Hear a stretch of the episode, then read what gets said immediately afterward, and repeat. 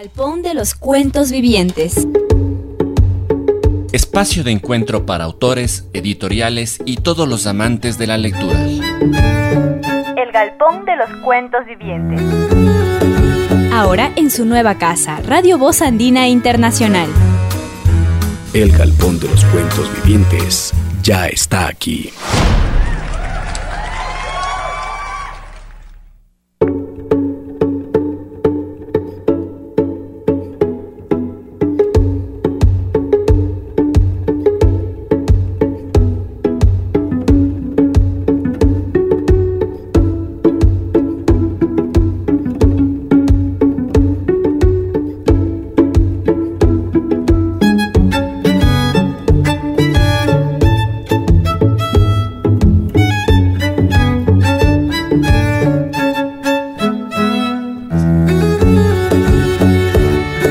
Amigas y amigos, muy buenas tardes, bienvenidos una vez más al Galpón de los Cuentos Vivientes aquí en su nueva casa Radio Voz Andina Internacional. Soy Marcelo Cruz y hoy me acompañan en cabina Pablo, mi compañero de batallas de hace dos años ya, y nuestro invitado el día de hoy. Si se preguntan si vamos a hacer un sketch de enchufe o vamos a hacer stand-up comedy, como nos decían en la mañana los amigos que querían escuchar este programa, pues no, pero sí, está aquí con nosotros Pancho Viñachi.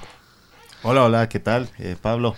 Buenas tardes amigos y amigas, un gusto acompañarles una tarde más aquí en el Galpón de los Cuentos Vivientes. Esta tarde, como ya mencionó Marcelo, eh, nos acompaña Pancho Viñachi eh, para compartir, eh, para compartir, conversar, charlar acerca de su actividad en su blog y su actividad en general como... eh, él lo, mencionaba polifacético más bien. poli- Factotum, eh, eh, a lo Siete- Bukowski. Claro, siete, siete oficios, 14 14 necesidades. Justamente, y el tema que hoy nos convoca, aparte de que sí vamos a, a darle comedia, y siempre lo hacemos en este espacio, eh, es precisamente un blog que les recomendamos leerlo. El link está en nuestra página de Face, así que denle clic. Es Ya no tengo 15. Ya no tengo 15, así es. Eh, sí, pues es, eh, me parece que este vendría a ser como el tercer, el tercer blog, ya, ya en época que no se, no se utiliza mucho, ¿no? Los blogs no, no se, no se, no se leen mucho Ju- tampoco. justamente hubo un, un momento en donde los blogs tuvieron su auge. Y eh, ahora, si bien es cierto, Twitter le, le ha banqueado mucho a las redes sociales, es la red que más se mueve, el Instagram también, pero ha aparecido ciertos blogs y entre ellos pues, aparece el tuyo. Sí, ya, ya lo tengo algunos años. En realidad, eh, claro, también el, el- el blog es, es, es eh, ante todo es estas opciones inmediatas que te da la, la- la- la red, pues también es una especie de, de- isla, ¿no? De, de paz, así donde tienes chance de leer cosas más largas, contenidos más largos, contenidos más especializados. Eh, entonces, eso es lo que me, me, atra- me atrajo a mí, ¿no? Porque de alguna manera la gente que escribe, eh, ya sea cuento, que comedia, sea lo que sea, lo que quiere es ser, es ser leída. Y, y es, un, es, es, es una forma bastante bastante gratuita de, de- de poder mostrar Es lo que haces. Es- claro, masiva, sí, o sea, depende de, de cuánto llegues, ¿no? Pero sobre todo, eh, es- es- o sea, tienes, puedes tener tu, tu propia personalidad dentro de los templates y todo lo que tienes y te permite tener un, un contenido que es, como te digo, mucho más especializado. O sea, para mí es, es el lugar donde, donde creo que tengo una voz más auténtica de alguna manera. Justamente, eh, eres actor, muchos también te conocen por tu obra musical, Mm. también como cómico, y sorprende leerte con una voz distinta, donde tú mismo dices, puedo ser yo, Ajá. puedo manifestarme, pero tiene cier- muy- un badaje literario bastante interesante. Sí, o sea, el- el- la cuestión es que yo llegué a, la comedia de alguna manera como, como por como de, de chiripa, no como de, de carambola, de carambola. así De como- rebote. claro, de rebote, así de rebote, como ciertos vicepresidentes. Eh, pero la cuestión es que antes de, antes de todo esto, antes de dedicarme a la comedia, antes de dedicarme a la, a la actuación incluso, yo siempre escribí, o sea, a mí me, me ha encantado la lectura, es una cosa que mis, mis papás, mi mamá sobre todo, nos, no, no nos obligaba, pero más bien nos despertó ese ánimo de, de esa, esa curiosidad de, de- de lo que había en los libros, ¿no? Comprando cosas muy chéveres para niños, me acuerdo que tenía Eh, tenía toda la colección de Mafalda. eh, tenía libros muy, muy chéveres que mi mamá me regaló desde muy pequeño. eh, la Isla del Tesoro, un montón de cosas. Y luego ya empecé a descubrir más y más cosas ¿no? que encontraba en, en- en los libreros de mis tíos, de mis amigos. Ya nos prestábamos estábamos libros y todo.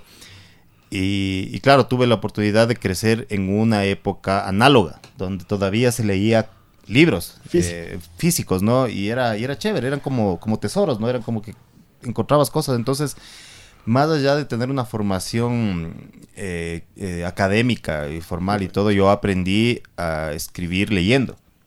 Y, y escribiendo, obviamente, ¿no? Hubo un momento en el que en el que yo ya empecé a tener mi propia mi propia necesidad de escribir. Entonces, me acuerdo que tenía, como siempre me ha gustado también ilustrar y dibujar, entonces tenía mi- mi- mis cuadernos y mientras dibujaba, de pronto se me ocurría un párrafo que me parecía chévere, Y lo escribía, así, a veces hacía cómics y todo. Entonces, poco a poco siempre tuve este ejercicio de la escritura. De la creación. Ajá, de la creación en general. Y entre la, la curiosidad de ir creando, de hacer cómics, ¿cuáles fueron las primeras lecturas que te marcaron? Eh, bueno, como te digo, fue, fue muy chévere descubrir. eh, primero, el, Mafalda para mí fue un- un- una cosa increíble, ¿no? Porque había. Hay cosas súper políticas en Mafalda y. Claro, yo era un niño cuando empecé a leer eso, creo que tenía como 7, 8 años. Y había un montón de cosas que, que yo leí eso desde los 8 años hasta los 14. Me acuerdo que leía todos, me, me acababa y seguía leyendo el siguiente, el siguiente. Así me acababa, volvía al primero y volvía, leía todas las noches. Y poco a poco iba creciendo y iba entendiendo mucho más la- los cómics, ¿no? Y, y fue muy chévere. Y también tuve eh, de niño otra cosa que me despertó el amor a la lectura increíblemente. Una colección de cuentos españoles que se llamaba Cuenta Cuentos. Que venían con los cuentos narrados en cassette. Ok, Y eso también ponía en las noches y, y me, le- y me iba leyendo el cuento mientras, mientras escuchaba. Y claro, eso y era... te quedabas dormido. y claro, y, y era, y era chistoso porque an- eso era antes de que yo entré a la escuela y mi mamá decía que un rato dado yo había oído tantas veces los cuentos que yo engañaba a mis tíos y les decía, ya sé leer. Y cogía y, y como yo ya sabía cuándo se pasaba la página, entonces me hacía el que leía así, los manes, no, pues, pero ¿cómo aprendió? Así, ¿Cómo lo hizo? ¿Cómo lo hizo? ¿Qué clase de brujería es esta? Claro, ¿cómo, cómo hizo el man? Y luego, luego me acuerdo, bueno, de ahí en, en la, en las, como- me acuerdo en la librería de, de mi, de mi tía, en un librero de mi tía, encontré el, el Ficciones de Borges. Eso ya fue ya entrando al- a, la adolescencia, adolescencia. unos 15, 16 años.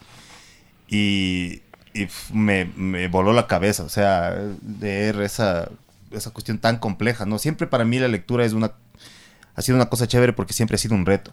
O sea, siempre es un reto enfrentarse a la voz de alguien y al conocimiento de otra persona. Y cuando tú lees Borges es como que... Hay, Tienes hay- una hay- enciclopedia claro, tienes toda una enciclopedia metida en un, en un cuento que dices un rato de ficciones, es vacancísimo. Me acuerdo de este, este cuento Ugbar, Ugbar Tron, Tlon, Tron Orbis- Uglar Tertius. Orbis Tertius. En el Es que se fantástico. crea otro universo. Claro, se crea todo un universo y un rato empiezas a leer y dices, a ver, a ver, esto es... Esto es ah, no, no, no, es, no, es, no es verdad. Pero pues parece... ¿Qué este- dijo? este- que- ¿Qué pero hizo? ¿Cómo es esto? Así. Claro, y te empieza a meter que no, que encontró en una edición de la, de la De la enciclopedia británica y tú dices, esto puede... Y claro, antes no había Google, así como para decir así. ¿Dónde voy a encontrar esta enciclopedia Claro, para ver pues, si es cierto? eh, todo era increíble, eso me voló la cabeza y dije, o sea, que hay una, una oportunidad de crear cualquier cosa, o sea, se puede escribir, como, como dicen muchas veces, de, excusándose, ¿no? Ante proyectos que tú presentas y dicen, claro, pero el papel aguanta todo. Aguanta pero eso para la literatura es chévere, porque Sí, claro, en el papel tú puedes crear es, es abrir la cosa. puerta Totalmente. a- al infinito, en cierta medida. Claro, es justamente lo que eh, Shakespeare decía, ¿no? Las, puer- las puertas de la percepción, que luego eh, Huxley lo va a tomar Ah, como, como Huxley. referencia para el ensayo, que la mente junto con el papel son las únicas dos puertas por donde entra el infinito. Ujú. Ahora, eh, justamente, eh, ya no tengo 15, lo empiezas a escribir desde el 2017. Ajá. Hasta, es la primera entrada. Sí, sí. Eh, yo tengo mucha mal- muy, muy, muy mala memoria, pero gracias por hacerme acuerdo que es del 2017. Es que No hubiera podido precisar. to- tocó, tocó leérselos desde el principio, Ya, todos claro. y cada una de las entradas. Entonces, la primera es justamente en agosto de 2017. Ajá. ¿Por, por, por qué la necesidad de empezar a crear un mundo literario? Eh, esto ya, ya me había pasado antes, de hecho, como te dije, este es el tercer blog que yo abría y el primero, el primero fue un de- igual una suerte Un deber de universidad. sí, no, no, más que nada fue un capricho, así como de, sí, hay blogs, así, hay gente escribiendo blogs, yo voy a escribir cuentos pequeños, y no sé. No duró demasiado, se llamaba Vanilla Parade, me, me parece el primero, y, y ya lo, lo maté. El segundo que tuve fue a, a raíz de, de un, de un accidente que yo también cuento mucho esto en, mi- en mis shows de, de stand-up comedy, un accidente que tuve que me dejó tres años en la cama, o sea, en recuperación, recuperación. o sea, que Estabas convaleciente. convaleciente y con una osteomielitis que era recurrente, o sea, se rompía la pierna, me empezaba a curar, se volvía a romper. Entonces todo este tiempo yo pasaba desde la, de la cama a la silla de ruedas, de la silla de ruedas a las muletas, de las muletas de nuevo otra vez a la cama, a la silla de ruedas. Entonces ahí tuve la oportunidad de tener tanto, tanto tiempo frente a una computadora que, que me acuerdo que hice un montón de cosas, o sea, empecé a ilustrar más, empecé a leer más y empecé a escribir más. Y ahí empecé un blog que se llamaba Existir es Resistir que era más o menos una bitácora de todo este proceso de, de- de cómo pasó, de en dónde, de en dónde, de dónde estaba, de, de qué, de qué me sucedía. Y luego también lo bajé, ¿no? Luego también lo bajé y... Porque claro, es como que cada uno de estos, de estos blogs respondía a un cierto momento que yo estaba, por el que Atravesando. estaba atravesando. Y cuando decido finalmente hacer Ya no tengo 15, fue también después de una, de una ruptura, pero no de piernas, sino una ruptura amorosa. Esta vez te, que te quebraron el Claro, corazón. esta vez me quebré el corazón. Y, y fue- no, aquí entre comillas, no fue por un triángulo amoroso. El primer triángulo que vos nos cuentas era silla de ruedas, cama, muletas. Claro, no, Ahora, este esta- es otro no, triángulo amoroso. No, ya era triángulo, ya era, ya, ya era ya pentágono ese. Porque ya había más de, más de tres, Tres vértices, personas. más de tres vértices había ya en esa figura. Entonces, claro, fue, fue jodido y, y, y entonces era una especie de desfogue también. Y, y dije, a ver, o sea, de, de qué, qué es lo que siempre, de lo que siempre he estado hablando. Y, y de alguna manera tú debes de haber visto, o sea, en ya no tengo 15, esto de las relaciones personales Correcto, y, y- y amorosas, la decepción amorosa, la...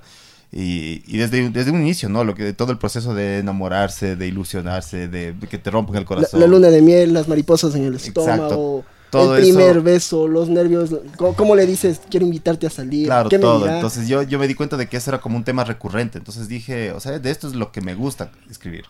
Entonces, claro, empecé como con una entrada que era un desfogue de todo lo que estaba pasando en ese momento. Y, y claro, es chévere también porque, eh, como, como decía antes, o sea, empieza como un desfogue que es una especie de diario, pero después se transforma en otra cosa más. Se transforma no solamente en lo que podría, en lo que hubieras querido que sea, sino en lo que no hubieras querido que sea, o en lo que pudo haber sido, o en lo que nunca en fue. la posibilidad. Dentro de la posibilidad, claro, sí, pero siempre jugando con esta cosa de la realidad y porque siempre la gente que me ha leído siempre me pregunta así como cuánto Es de, verdad. de- claro, es cuánto es de verdad y cuánto es Claro, de- de- precisamente en el, ficción. en el ingreso de tu blog él dice algo así como que eh, esto no es todo ficción, pero tampoco es mentira, algo así. Claro, ajá. de tu blog. Y con esta pequeña pregunta de si será ficción, será verdad, será lo que será, o qué será que será, vamos con nuestro primer break musical. Hoy vamos a escuchar un poco de Johann Sebastian Bach. Aquí ya volvemos en el galpón de los cuentos vivientes.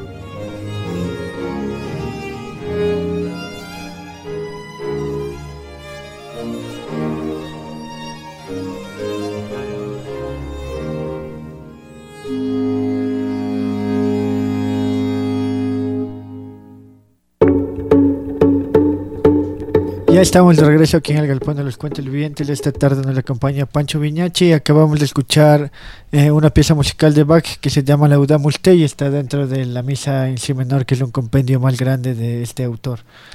Justamente hablando de Bach, hay que admitir que es uno de los compositores más polifacéticos y polifuncional que ha tenido la, la música en, en la historia. Fue, cla- eh, fue clarinista, compositor, luterano, violinista, Ah, ¿verdad? Eso- tuvo más de 20 hijos, Eh, eso, eso es lo que mejor le salió. descomunales la obra de Bach, la- justamente. claro, esa no, no, no me lo sabía ese dato. Estaba compartiendo ahí. Bueno, eh, revisábamos las fechas y Sí. eh, el, El blog de Pancho empieza existe- a aparecer desde septiembre del 2014 y se mantiene hasta, hasta el día de hoy. del O sea, 2020. su convalecencia amorosa no ha terminado. Claro, no, que veas, uno sigue sufriendo. Sigue Uno sufriendo por amor. No, no por la misma persona, pero sí por el No, mismo claro, mal. Siempre por, por todo, por todo, por, por muchas cosas. Yo me acuerdo que un amigo escritor me, me regaló una vez un libro y me decía "Ah, para que veas cómo se sufre. Pero de algo sirve, verás, de algo sirve. así. De algo te ha de servir. Claro, de algo te debe servir. Y sí, buen libro, buen libro. ¿Qué libro te obsequió? Eh, me obsequió el, eh, eh, eh, eh, el Touch. El Andrés, el Andrés Villalba. el Andrés Ese libro, pero yo no sabía que el Tuch había hecho un libro. Bueno, sé que tiene varios, pero Ajá. como Tuch, no, no, no lo había No, no, no, titulado. no, no, como tú, o Ah, sea, me lo regaló así uno de sus, de, de sus, de sus poemarios, hace algunos años ya, debe ser así unos cuatro, cinco años. ¿no? Le mandamos un fuerte saludo a Andrés Villalba. Sí, increíble. Te- Y, y entre estas las otras, por ejemplo, yo he tenido, he tenido pues amigos, amigos literatos, el, el Santiago Vizcaíno también.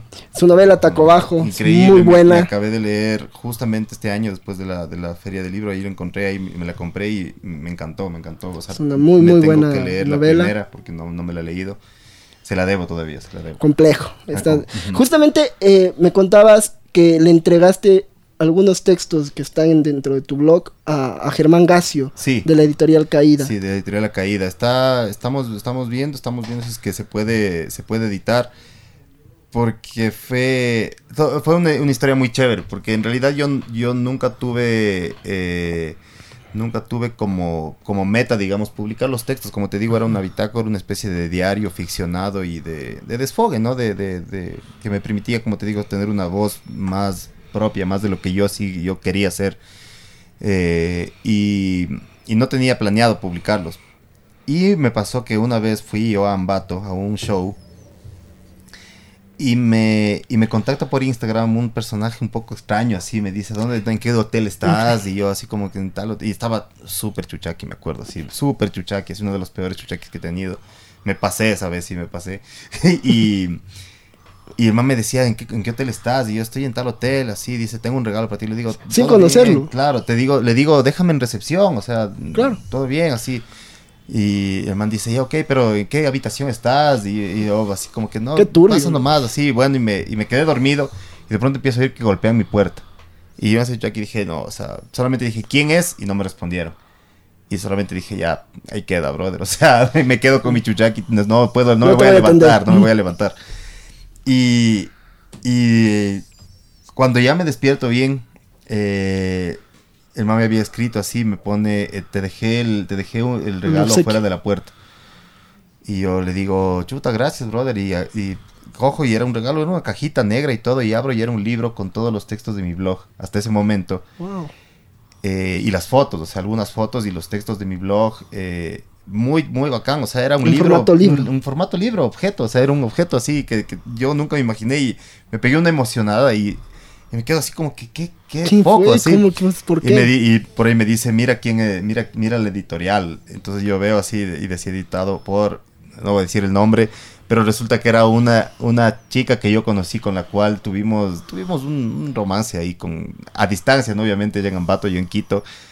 Y- No hay tanta distancia. No hay dos tanta horas distancia. Sí, pues, sí, sí, o sea, sí nos veíamos, pero, pero la cuestión es que no, no se pudo dar, digamos, nunca, nunca No avanzó, floreció. No floreció. O sea, floreció hasta donde tuvo que florecer Muy y luego bien. ya fue como que, no, esto no, que dejémoslo ahí y todo, y bueno, se sufrió y todo.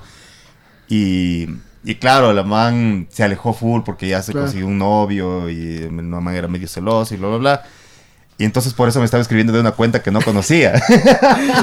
utilizó, Claro. utilizó un troll. utilizó una, un- el, su troll center, utilizó su cuenta, su, su cuenta falsa. Pero yo me pegué tal emocionada al ver al ver los, los textos en, en, en Casi libro Claro. que dije que dije por qué no o sea qué bacán y, y me acuerdo que eso fue un- uno de los de los empujes para que yo empiece a tomar los textos y les revise y empiece a trabajarlos y todo porque hay muchos textos que están ahí que no están terminados Trabajados. que no están trabajados que han sido una noche que llego y digo te quiero escribir sobre esto ta ta ta ta ta, ta y ya va, lo publico y hay muchos que no, no están revisados en realidad. Entonces, luego de eso, yo ya me di el trabajo de pasarlos a un, a un procesador de palabras, de revisarlos, y ya están mucho más maduros, ¿no? Y eso fue lo que le, le- le pasé a Germán Gacio de la caída y con lo cual... ¿Hace cuánto ocurrió este, este pase a Germán? Eh, ya, ya pasó hace casi, casi ya dos años, vamos a decir. Germán, por Así favor. que Germán, póngase pilas ahí porque... Un, un- un saludo a Germán que se encuentra saludos. en Cuenca, él nos escucha desde Pailier Café, su espacio en donde siempre tiene actividades relacionadas con el mundo de la literatura y también con algunos autores. Eh, hagamos el espacio de los saludos en este momento. Sí, justamente porque tenemos algunos saludos. Jordan Dávalos nos dice, bacán el espacio, gracias por invitar a Pancho. Gracias a Pancho por aceptar nuestra invitación. Gracias a ustedes. Y gracias Jordan por escucharnos. Anaís León, nuestra compañera, hoy no se encuentra, está en semana de exámenes en la Universidad Central. Le mandamos un fuerte saludo. Eh, nos mandó igual su, su segmento, estaremos escuchándolo más adelante. Va a tener un segmento bastante especial. Y no se olviden de que próximamente estaremos sorteando libros aquí en El Galpón. También hay que saludar a la Biblioteca de Pasto y, a, y saludar a las personas que nos retransmiten en Vancouver. Cierto, nos retransmiten en Vancouver nuestros amigos gracias a la emisora Vancouver Latino y también ya próximamente nos estarán retransmitiendo desde Oxford, Inglaterra, así que no, no se pierdan, el galpón se está volviendo internacional. Wow. ¿Quién lo diría? Sí, mira, fíjate tú. O sea, Eh, no, no- no tuvimos que llegar a YouTube para ser famosos. Mejor, mejor. Pero algo que, que se nota en tus escritos, aparte del toque íntimo, del toque personal que se va dando, es ese trabajo con la ficción, cómo la vas enredando entre la realidad. Y a- esto me lleva a preguntarte, cuando vos eh, presentas un, un personaje, también tiene esos gajes de, no puede ser así. Uno ve tus personajes y dice, sí, tiene una muy buena fotografía de lo real, pero también tienes toques de ficción. Sí, o sea, hay, como en todo, ¿no? Hay muchas escuelas de, de- de actuación y muchas formas de abordarlo, pero a mí en general, eh, a mí no me gusta hacer las cosas para, para si no es para divertirme, ¿no? si no es como un poco para jugar. Entonces a mí me encanta del- de, la actuación, lo que me encanta es poder experimentar otras cosas. Siempre vas a tener de alguna manera tu, tu cascarón, tu estructura, que, que- que de alguna forma son tus vivencias, es tu propio cuerpo y todo, ¿no? Pero para mí, mientras más trate yo de alejarme de lo que, de lo que yo tengo como mi imagen, es muchísimo más divertido, es muchísimo más reto, ¿no? Y siempre estoy como buscando de, de qué, de qué nutrirme, así. Hay varias técnicas, ¿no? O sea, yo le considero mi, mi maestro de, de actuación a Christoph Bauman, porque él ha sido el, básicamente el que me ha con el que he trabajado profesionalmente muchísimas, muchísimas veces desde, desde, desde chamo. O sea, de la primera obra que yo monté con él fue a los 20, 23 años, me parece. Entonces, con él aprendí un, un montón y sigo aprendiendo, ¿no? Todavía, porque todavía trabajamos Trabajan juntos. Y claro, entonces hay, hay técnicas, o sea, como, por ejemplo, a veces tú puedes agarrar un, un animal y, y llevar por ahí el personaje. Eso es lo que hizo, por ejemplo, Marlon Brando en El Padrino. El man dice que, que Agarró el gato que apareció y eh, quedó no, una escena. No, o sea, para, para él darle el, el- el carácter y cómo se veía el padrino, él se basó en un boxer, en un perro boxer. Por eso es que él también se transformó y, y tenía como, que no son prótesis, sino Facciones. tenía facciones medio así como de este, de este animal. Entonces hay varias, varias cosas que de alguna manera estás haciendo ficción con tu cuerpo, estás haciendo ficción en el tiempo, ¿no? Cuando actúas. Te desdoblas, te miras a ti mismo. eh, no- como tú bien señalas, hay diferentes métodos para acercarse no solo a la realidad, sino también construir la ficción. eh, por ejemplo, en uno de los capítulos de la recordada serie de YouTube de, en, eh, pi- de piloto automático en 4, Ajá. tu padre es Alfredo Espinosa. Exacto. Y comparten ciertas similitudes en personajes. Porque Marco, que es tu personaje, es, es aventurero y su padre es aún más. Claro, él es, es, es, es muy, es uno de los mis, de mis episodios favoritos y cuando, cuando se me ocurrió la idea, eh, de alguna manera fue porque estaba viendo una serie chévere que se llama Californication, no sé si, Sí. si- si han Sí, visto, Que, que también de alguna manera es una especie de homenaje eh, eh, un poco sesgado a, a Bukowski, ¿no? que es uno de mis autores que también me, me encantan y me he leído, he leído muchísimo y me, y me encanta. Y, y hay justamente uno de estos episodios donde él tiene un flashback con su padre porque su padre muere.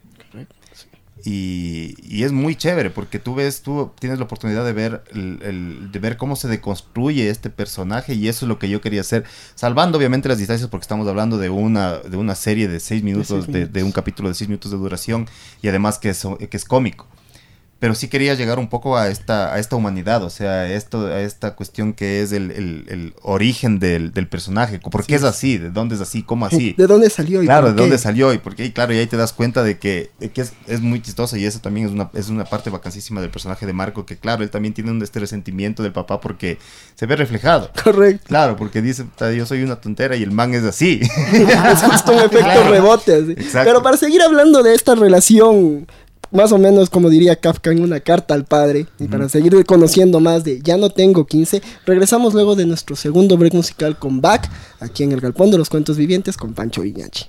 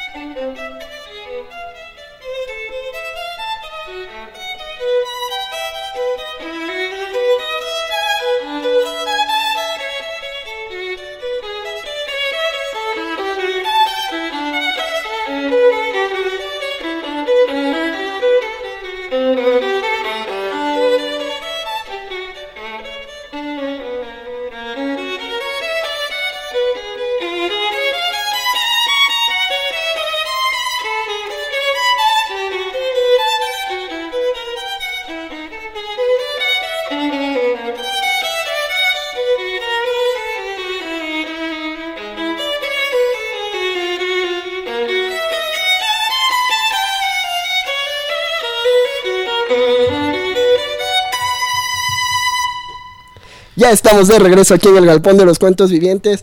Nos sentimos elevados con la música de Bach y también nos sentimos bastante emotivos acompañados por Pancho Viñachi recordando y también porque la, la remembranza posibilita la literatura y el caso de tu blog, ya no tengo 15, es bastante remembranza. Sí, sí, sí. Es, es un proceso de trabajar con la memoria, con el recuerdo y con la emotividad a través del cuerpo. Sí, hay, hay, hay, un- hay momentos en los que, en los que mm, eh, tomo una, una cuestión que me ha pasado en mi vida y la recuerdo o la revivo por alguna cuestión y digo, quiero escribir al, al respecto de eso, ¿no? Hay otras veces en los que me acaba de pasar y está, Fresquito. y está fresquito y, y digo, tengo que, tengo que escribirlo. Y hay otras veces en las que solamente tengo estos, como la última entrada que hice que se llama Everybody's Doing Something, era, es como una cosa de desfogue, así de- de, Déjalo de- ir. de tengo, esto metido así, no, no puedo decirlo en, no puedo decirlo en mis shows de stand-up porque no puedo decirlo en el programa de radio, no puedo decirlo en, o sea, tengo que sacarlo de alguna manera, ¿no? Y, y, y sí, porque a mí me gusta en realidad ser bastante crítico, o sea, y, y la cosa es que esa es otra de las cosas, de las entradas que quiero hacer, que es como que yo no me la creía, así, porque yo no me la creo, no me creo nada, o sea, no me creo nada, o sea, claro, o sea, no, no, más, más bien es como que no me creo, no me creo el cuento de, de, de- del trabajo de ocho horas, no me cuento el, no me creo el cuento de- del matrimonio, no me creo el cuento de la hipoteca, de los hijos, de la familia, de la pareja, de todo eso, entonces de alguna manera esto, esto sí, te amarga, ¿no? Ay, porque yo te me acuerdo en los primeros shows me decían así como que loco, pero parece que estás, estás como actuando, Amargado. amar- estás como, como, como tienes, Desfogado. tienes iras, así Pero como te ríes ahorita de eso, o sea, dices, Claro. te amarga y te ríes, eso es lo interesante. Claro, es que eso es lo, Es que lo es un proceso, ya es catártico, ya, ya lo procesas distinto. Claro, me decía porque decía, parece que estás cabreado. Y era como que no parece, loco, yo estoy cabreado. O sea, o sea, la vida no es fácil, la vida no es Claro. chévere, la vida no es, Es dura. no es dura. Nadie dijo que iba a ser fácil, pues. Y, y- pero, pero tienes dos opciones, o te, o, o te subes en la depresión de eso, o te ríes, ¿no? O te ríes y lo sacas de alguna manera creativa. Y eso es, es para eso es lo que sirve a veces de- un poco también el, el blog. Claro, y eh, diríamos que el ocupado tú has elegido como opción de vida, mismo lo dices, la, reírte, reírte de la vida, y esa también es una faceta creo importante en tu actividad, lo, el lado cómico. Claro. Eh, mencionabas que ahora te estás dedicando bastante a lo del stand-up Ajá. Y has viajado por algunas, algunos lugares del país viendo, conociendo a la gente. Sí, sí, sí, sí, es, es, es una de las cosas chéveres que tiene este, este trabajo que, que te, te da la oportunidad de ir a otros lugares y de ver que también ahí la gente te, de alguna manera te sigue, te, te, te cacha y te... Tienes tu club de fans. cariño, ¿no? Sí, claro, así como... Sea por lo que sea, o sea, porque tampoco uno no puede renegar de, de nada de lo que, de lo que ha hecho, o sea... eh, la exposición que proyectos como Enchufe TV, eh, eh, estar en, en la televisión, en ciertas películas me ha dado, también ha creado esta, esta cuestión de, de, de quién soy an- ante los ojos del público. ¿Te identifican con algún personaje en especial? Hay eh, varios, o sea, hay más que con un personaje, como en, en- como en, en los sketches de Enchufe hice tantos personajes Claro. y son todos, de hecho, muchas veces me confunden con el Orlando Herrera. Hay veces que creen que, que, creen que no soy, que soy el Orlando Herrera. Hay veces que dicen, o sea, como no, como que, pero ¿en cuál sales tú? Y cuando les digo es como que, ah, eres tú, porque yo tengo una cara muy particular que me cambio un pelo, me, me, me quito la barba y soy otro, así. Entonces- rejuveneces. Claro, y eso es chévere también porque a mí no me reconocen tanto tampoco, entonces es como bacán, ¿no? Eh, claro, me acuerdo Puedes que había veces que salía con los, con los manes y, y claro, los manes eran las fotos así, yo era atrás así como que estoy loco, estoy gil, nomás así. Hasta que uno por ahí ya cachaba y era como que no, ya nada. ¿Me? Claro, pero, pero es ese y de en cuatro se acuerdan muchos. Hay gente que me dice Marco, por ejemplo, o sea, como que Marquito, qué bacaga, sí, claro, que es el personaje, o sea, yo, yo, yo soy- quiero ser como vos cuando eh, Claro, es como... Yo digo, ¿seguro? ¿Estás seguro? ¿Estás seguro? ¿Aguantas? ¿En serio?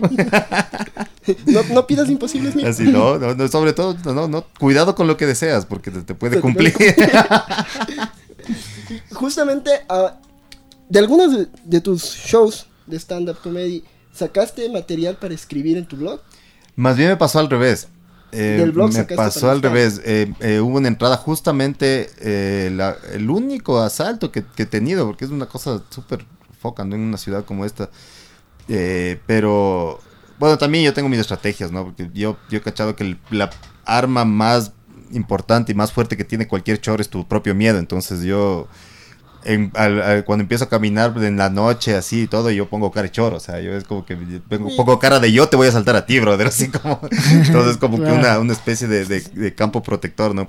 Pero hubo una vez que, como se dice, se me durmió el diablo, pues porque yo estaba súper emocionado porque salí con una man y le fui a dejar al trole y estaba volviendo a mi casa. Y era contentazo, ¿no? En esta cosa de, "Puta, me salió, qué bacán y todo, y de pronto, pa, puesto el brazo, brother. Plin, ahí un man me cayó. Mi primer asalto, como te digo, me, me di contra el man, o sea, nos, nos empezamos, nos defendiste. claro, porque no tenía armas el man, ¿no? Y llegué y dije, "Puta, tengo que contar esta nota, así, y empecé a escribir un poco así, de pronto mientras escribía me daba cuenta de que tenía full punch, o sea, full punchlines de, de humor, ¿no? Full era más, más que, ¿Sabes que más que contarlo, porque la, la fuerza un poco del, del- del blog es de explorar esta parte literaria, esta parte de la- lo, lo chévere, que es como que pon, no le pongas esta palabra, ponle otra, dale este ritmo, eh, ponle una coma aquí, ponle punto, ándate acá, loco, vuelve y todo así. como ser un coreógrafo y Claro. crear un espacio? Ajá, que es, que es más o menos lo- lo- la, la- la literatura, la belleza de trabajar con palabras, ¿no? Hablo desde mi poca eh, sapiencia, desde mi casi ignorancia al respecto. Pero, pero claro, me di cuenta de que esta historia tenía más de comedia que de eso. O sea, solamente describiendo de- los hechos, de cómo violencia. pasando, claro. Claro, porque hubiera sido en el blog, hubiera sido muchísimo más chévere, una cosa de, de todo lo que sentí, de lo de violencia y de toda la cuestión de cómo es la ciudad y todo, ¿no? Pero, pero yo solamente empecé a contar y de pronto ya empezó a salir como que todos los punchlines porque fue gracioso, o sea, fue chistoso. Terminó bien de alguna manera, pero tú sabes cómo esta- estas cuestiones de, de- de la, de la delincuencia versus lo que debería ser la justicia aquí son absurdas. son absurdas, es cómico. contradicción. Es cómico, entonces, claro, cuando yo terminé ya de escribir la entrada, me puse a dar cuenta y dije, brother, esto es, esto es, esto es oro, o sea, esto es oro. Y desde ahí, yo creo que ya hace dos años que, que, que muchas veces termino con esta rutina del asalto. De, de que salió, que iba a ser una entrada al blog y terminó siendo parte de mi show. Y ahora lo cuentas en tus stand-ups. Claro, Me, los- me pasó así, en mi, único, en mi único asalto. Claro, sí lo cuento. Siempre digo, siempre empiezo diciendo así, como esta ciudad es hermosa, el otro día me asaltaron. y, y Eh, ahí luego, luego lo cuento. ¿Cómo es el proceso eh, de escritura, en este caso de tus libretos? Mencionabas que eh, hace, hace un momento que te tienes que hacer eh, una vez o alguna vez a la semana un pequeño monólogo de Claro, unos minutos. claro, ahora que estoy, en- eh, estoy trabajando para la radio es como yo soy como uno de los cómicos del, del programa, entonces eh, al entrar yo, al saludar, tengo que dar unos tres punchlines, entonces es chévere porque esto me, me ha permitido tener material, o sea, y estar re- releyendo Estar mi material. activo, diríamos. Estar... Sí, sí, y es una de las cosas que, te, que, que muchos textos que, que, que hablan sobre comedia te dicen, es como que no dejes de escribir, o sea, no dejes de escribir, aunque, aunque no sea chistoso, aunque no sea todo el día, escribe, todos los días escribe algo al menos. Y me ha servido un montón porque me ha dado oportunidad de releer textos, de releer mis shows y de, de decir, o sea, bacán, esto en un show funciona, pero ya en ¿Y en un otro? programa de, de señal abierta, pues hay que bajarle, hay que escribir de, de- de otra forma y todo. Transformarle, darle otro sentido. Y, y claro, la, la- la verdad es que para mí, al menos mi proceso es es como es y como ir encontrando es como ir encontrando las conchitas en la playa, así como que dices, esta está bacán así a veces y, y- y- Claro, y, en la vida, o sea, estás y de pronto pasa algo y dices, esto puede funcionar así. Pero el, el- ese es el gran paso, que es una cosa súper simple, pero es donde la mayor parte de, de creativos y de personas que quieren dedicarse a la comedia se quedan. Es, en- es el, el, ok, ya encontré esto que me parece chistoso. pero Hay que anotarlo. Ah. O sea, si es que tú no... Hay, hoy- hubo un, un cubano que vino una vez, comediante también, no me acuerdo del nombre, pero te- me dijo una frase, dijo una frase que, que yo dije, tiene toda la razón. Me dijo, una idea no escrita podría ser dinero perdido. Porque muchas veces te pasa que dices... esto Tranquilo, es- Franchute, esto esto es- valió. Déjame Claro. anotar, déjame anotar. Y sí pasa, pues sí pasa que tú, a mí me ha pasado al menos eh, a veces que estoy así como que estoy con los, los panas y todo y digo, esto tengo que decirlo en la radio y al siguiente día me despierto y decía, ¿qué ¿Qué era? ¿Qué era? ¿Qué hago? ¿Qué era? Ya me tocó, a ver, veamos qué tengo en los shows. Vamos a reciclar. Quisiera ser como memento y Claro, las frases. claro, ir tatuando las frases. Entonces es una, de las- es una cosa súper súper simple, parece súper simple, ¿no? Pero que es una parte del ejercicio que ya es disciplina, que es disciplina. O sea, tienes un material que crees que puede funcionar, anótalo. Y luego lo relees después de una semana, dos meses y todo, y pa, puede ser otra cosa. Si se te ocurre, o, o lo desechas, o se transforma en alguna cosa en, más. en alguna otra Ajá. forma y, y vas viendo cómo se va volviendo orgánico, porque es un, un ser vivo lo que estás creando, Claro. aunque no lo parezca. Estamos ya entrando a la recta final del Galpón de los Cuentos Vivientes. Ahora sí, vamos a escuchar el segmento de Anaid. Parece que fue ayer y ya regresamos para empezar a despedirnos.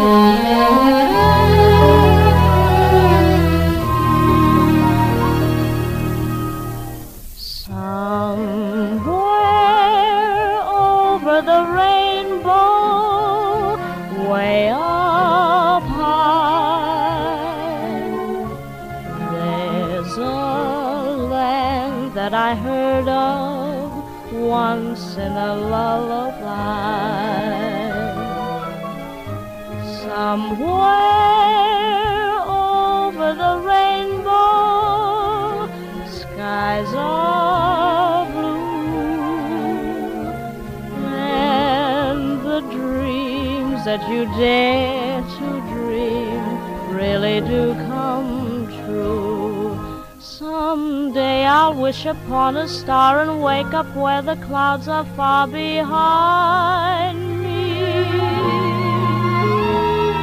where troubles melt like lemon drops away above the chimney tops. That's where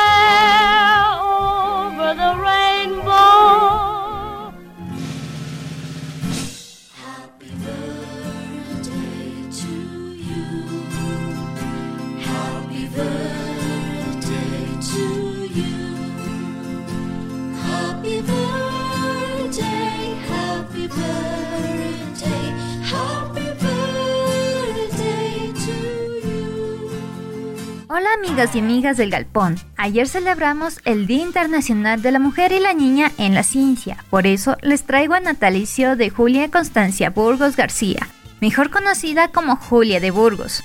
Julia de Burgos nació en Puerto Rico el 17 de febrero de 1917.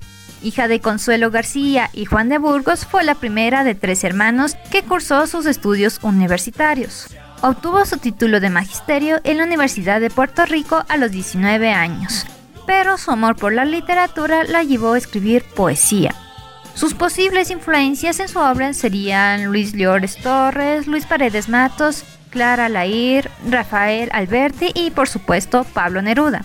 En 1936 se unió a las Hijas de la Libertad, rama femenina del Partido Nacional de Puerto Rico.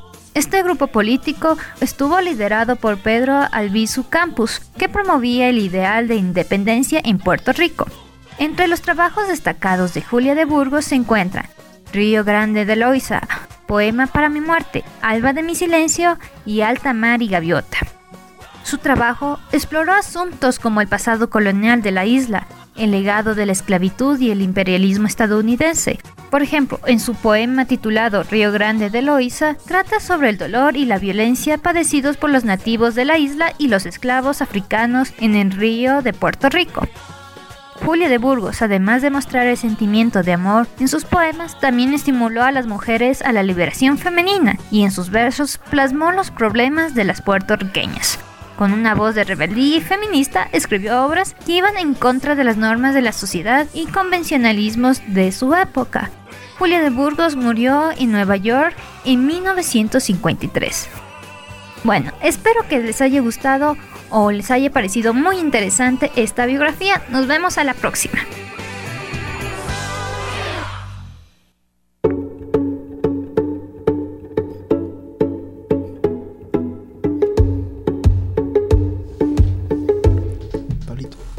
Ya estamos de regreso aquí en el Galpón de los Cuentos Vivientes en la recta final del programa. Pocos minutos de despedirnos esta tarde con Pancho Viñachi. Escuchamos el segmento de Anaída acerca de Julia de Burgos. Ya lo dijo toda ella. No hay que ahondar más. Una poeta de Centroamérica No hay que recomendada. ahondar para- más. Está bien, ya, ya, ya me he Ya. explayado mucho. Ya dijo ya. Ya dijo, ya. No, no, le agradecemos a Naid y le recordamos que cada vez que ella no está, pues está su segmento Parece que fue ayer. Y parece que fue ayer, un día como hoy, en 1984, nos dejó el gran Julio Cortázar. Mm, un día como hoy. Un día como hoy, exactamente en 1984. Para irnos despidiendo de Pancho, preguntarle qué, qué te depara el futuro, qué estás preparando. Eh, bueno, no, no sabría decirte qué me depara el futuro. No se adivina, no se. Tienes, Por tienes una presentación el viernes. El viernes tengo, el viernes tengo un, una- un show que está dedicado a las, a las parejas, a los fieles, a los infieles, a los solteros, a los solos, a los que tienen su cualquier cosita. Entonces están invitados, va a ser en el micro y yo, eh, que queda en la Llanes Pinzón y Colón.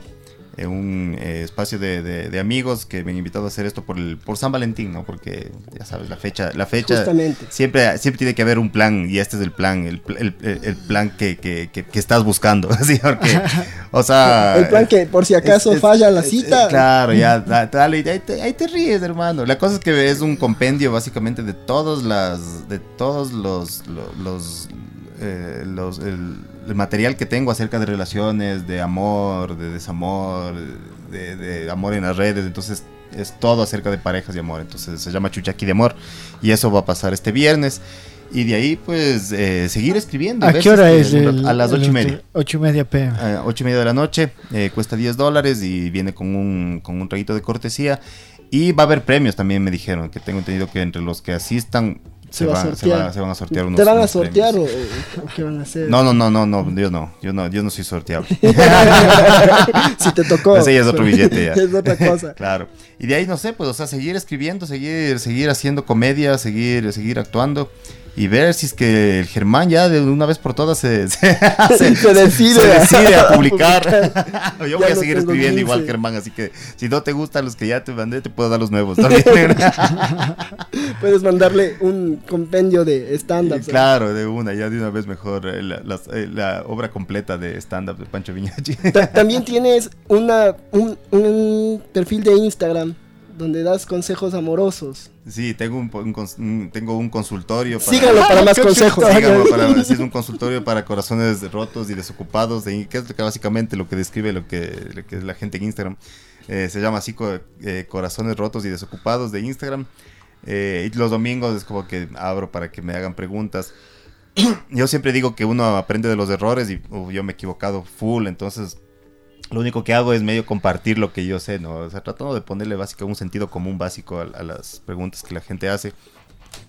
Y también tengo una cuenta de, de ilustraciones en Instagram, se llama Coyote Toy, que también les invito a ver.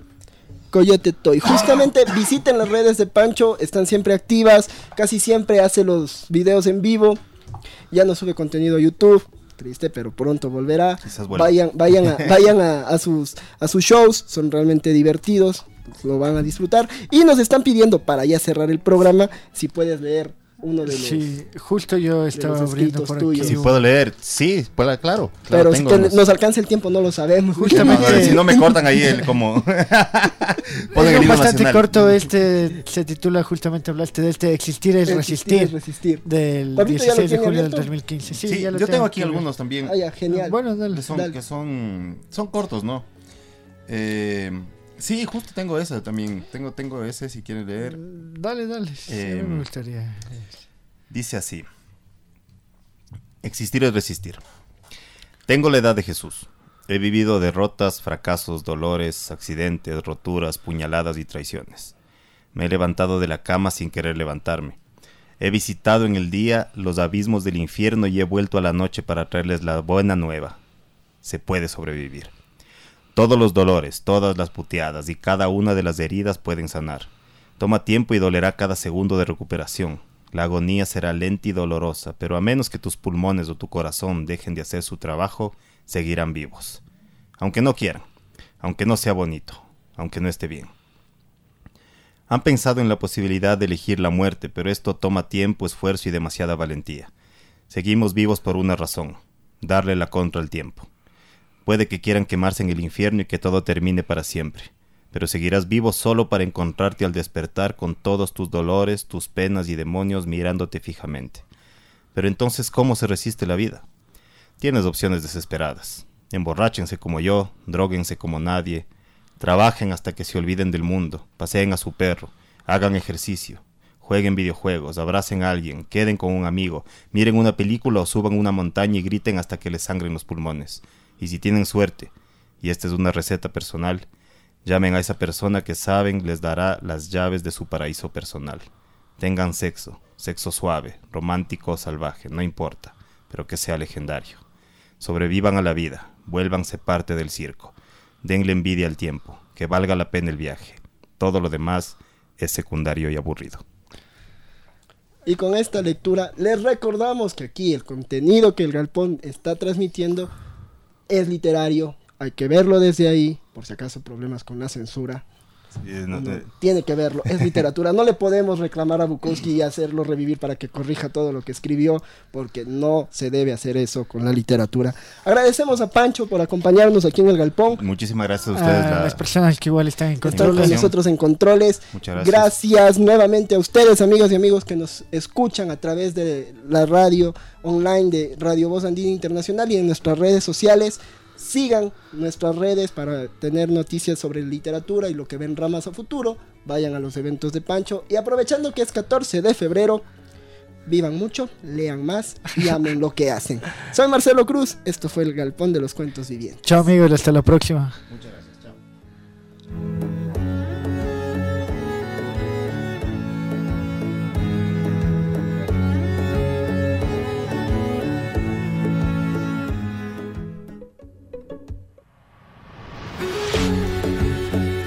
El Galpón de los Cuentos Vivientes. Llegó a ustedes con la participación de Marcelo Cruz, Anaíd León Pablo Tipán. y Leonardo Valencia. Vivan mucho. Lean más. Hasta la próxima semana.